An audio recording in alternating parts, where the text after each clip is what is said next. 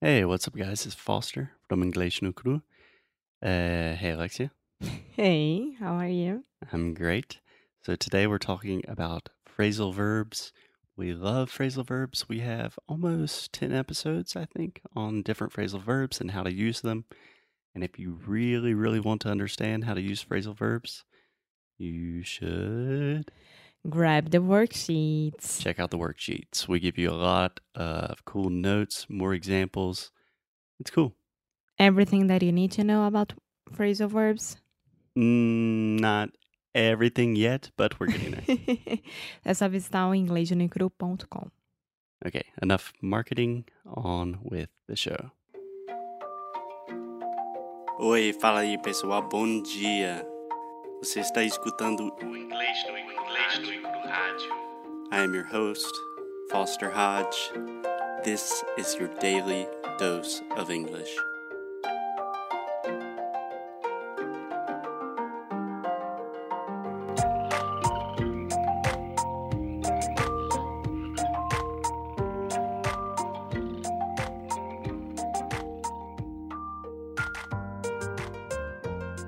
Hey, hey Alexia. Hi. What's up? Nothing much. Awesome. Cool. Do you know what we're talking about today? Yes, but before we start, I really, really want to, oh my God, ask you. Okay. Okay, so we are receiving a lot of messages on the direct from Instagram, Yeah, a lot of DMs. a lot Direct of messages. DMs. And everyone is kind of asking me, what do you say at the end of every episode and why? Ooh, what and why? So, the what, I always end our episodes saying keep up the fight or keep up the good fight and lose well. And lose well is a very important phrase to me. And I think we'll do an entire episode on that. Okay, but just give uh, them a clue. It is from our favorite comedian, Chris Gethard. Okay. But we'll keep a keep it a surprise for now. Mystery. Ooh, a little mystery. So, Alexia, today we are talking about phrasal verbs with the verb to fall. Yay.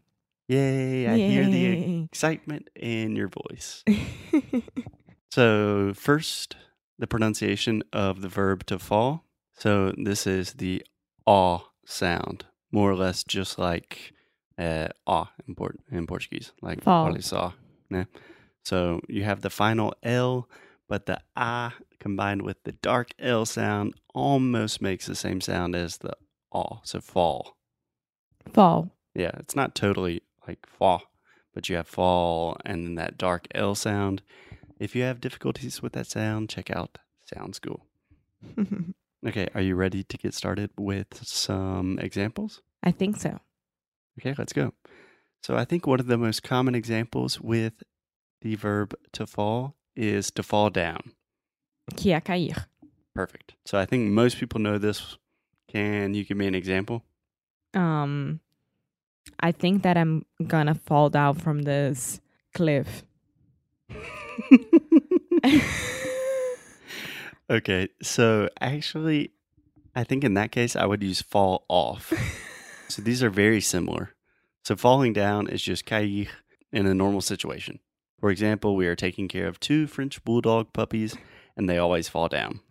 They're very clumsy, they fall down. okay. If you fall off, you are on top of something and you are falling down to a different level, right? Like falling off a cliff, falling off, I don't know, something like that. Okay. Does that make sense? I think so. Great, great. So, for example, I could say, uh, yesterday I fell down and I hurt my leg. In the past, fall, fell, a regular verb. Cool. Cool? Cool. Okay, so let's try a little bit trickier one, a little bit more difficult to fall apart. Oh, it's when you're very sad, broken hearted. Yeah, yeah, kind of. Can you think of an example? When someone loses a job. So, my friend lost his job and he f- fell apart. yeah, exactly. So this actually has two different meanings. So you have one very sentimental, kind of emotional meaning, which is when you are just crushed, you're destroyed, you're exhausted emotionally. So, for example, yeah, my friend lost his job and he's just falling apart. Or, I don't know, my mom fell apart after her brother got sick. Could it be after watching a very sad movie? It could. It could. Normally, we reserve this for more serious situations. You know, I think Like after a s- real real time situations. yeah, real life. I think in a movie, I would just say like I got really sad or started crying in Marley and Me or something like that. No, that would be falling apart. I totally disagree with you. yeah. So we also have you can use falling apart for just like a machine or an object if something is breaking down. That is another phrasal verb. But if something is not working the way it should, like you could say, "M- My car is falling apart. my car is super old, it's kind of falling apart, which just means it's not working very well. Okay. Okay? Okay. Cool. Okay, so the next phrasal verb, this is one I love. It is to fall back on. Normally to fall back on someone, but you can also fall back on something. Do you know And- this one? I never never used this one, I think. Really? Maybe it- it's because I I didn't know about it. Probably. No, honestly. yeah. I mean, that's probably why you don't use it if you didn't know about it. So to fall back on someone really means that you can depend on someone, especially in a difficult situation. So, for example, I can fall back on my parents if I have a difficult financial situation and I need to ask for some money. Not necessarily true in my situation, but to fall back means you can depend, you can count on someone, right? Okay. Does that make So sense? could it be a friend as well? Anyone? yeah. So you could say, Could it be an institution? hmm Like, for example, I was having a lot of difficulty finding a job, and then I fell back on the career services department at my university, Okay. right? It's when someone, you can depend on someone or someone helps you in a difficult situation. Cool? Cool. Cool. Okay, now we're going to start talking about some sexy stuff. you ready? Uh, uh, yes. Do you have any idea of which phrasal verbs I'm talking about with fall that have to do with love, romance? Sim, fica apaixonado. Yeah. But do you know the phrasal verbs? Fall for. Yeah. So if you fall for someone, which is interesting because Alexi said fur, but most language teachers will tell you the correct pronunciation is for, like or, more, etc. But a lot of times English speakers just say fur. I said that. Yeah, you said that. That's good. Fall for. That's good. Like all the time, I say like, "Oh, what are you doing that for?" It's a, it's kind of redneck, but but we say it. I'm impressed. Yeah. I'm But- alright, a southern girl. You are o- on your way. so if you fall for someone, that means você está ficando né, interessado, apaixonado. But isn't it the same thing that you just said to me? to, uh, Fall for the cliff. No, you fall off a cliff. I off. That's it. You fall off a cliff. You fall for someone. Yes. Yes, that's true. So, for example, I could say, I fell for Alexia the first time that I met her. Oh. It's true. Mm. and a very similar, oh, thank you. A very similar related phrasal verb is fall in. Love. Normally we say fall in love with someone. uh huh. So, how do you say this in Portuguese? You would say, "Eh," Se Mm. apaixonar.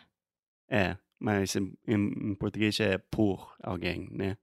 Estou me apaixonando por você. Yeah. So we can say I'm falling in love with Dentro de Yeah. alguém. I think I'm falling in love with you. Yeah. Normally you don't think, you know, one way or the other. Okay? So yeah, fall for someone and then fall in love with someone. okay. All right? Okay, so let's do one more kind of complicated one. To fall through. Do you know what this means? No, because I never fail in my life. So You never fail. this is something that I won't need. so do you know what it means? I am a winner every time in every single thing that I do. That's cool, Donald Trump. So do you know what it means to fall through? so BS.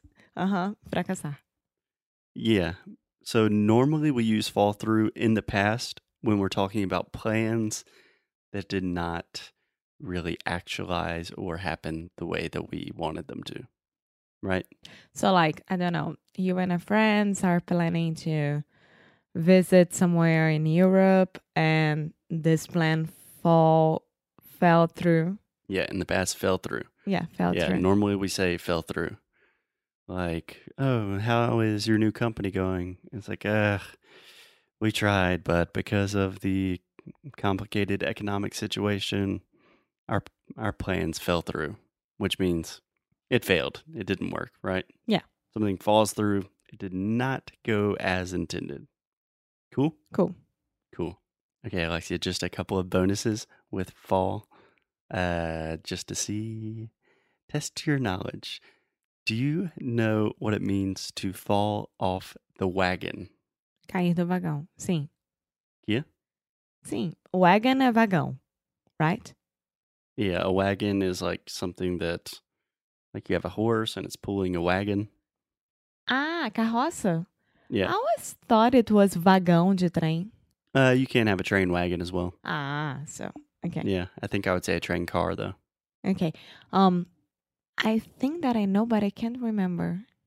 So a simple no would be the correct answer. Yes, I know. I just don't remember right now.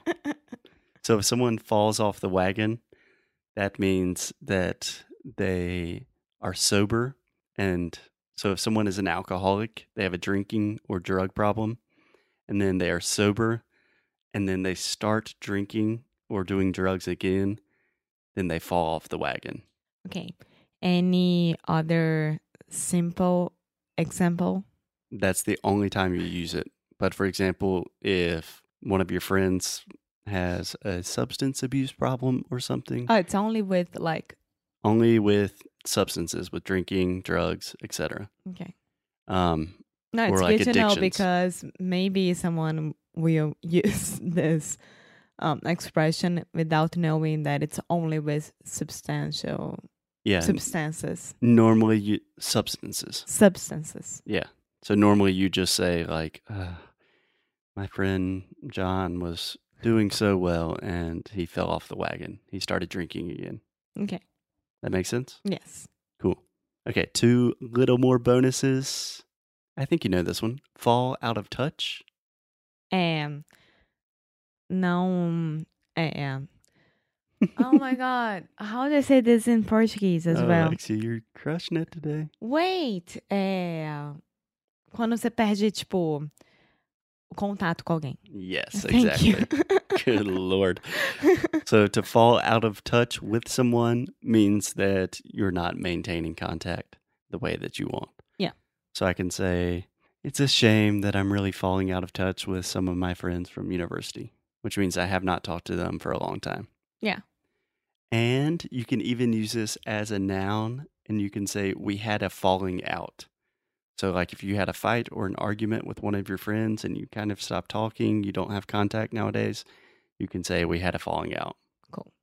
That makes sense? Yes, it does. Cool. Any questions with verbs, with phrasal verbs with fallout? No, I'm fine. Uh, You said two more. Yeah, those were two more. Okay. so, Alexia, I think I'm falling asleep. Asleep. okay, guys. So if you want to know what's happening with us, follow us on Instagram, English Necru. And I hope you enjoyed this episode. okay, I don't understand Instagram, but yeah, do whatever Alexia You had says. to stop with this. We will talk to you tomorrow. Stories is a very good thing. Bye bye.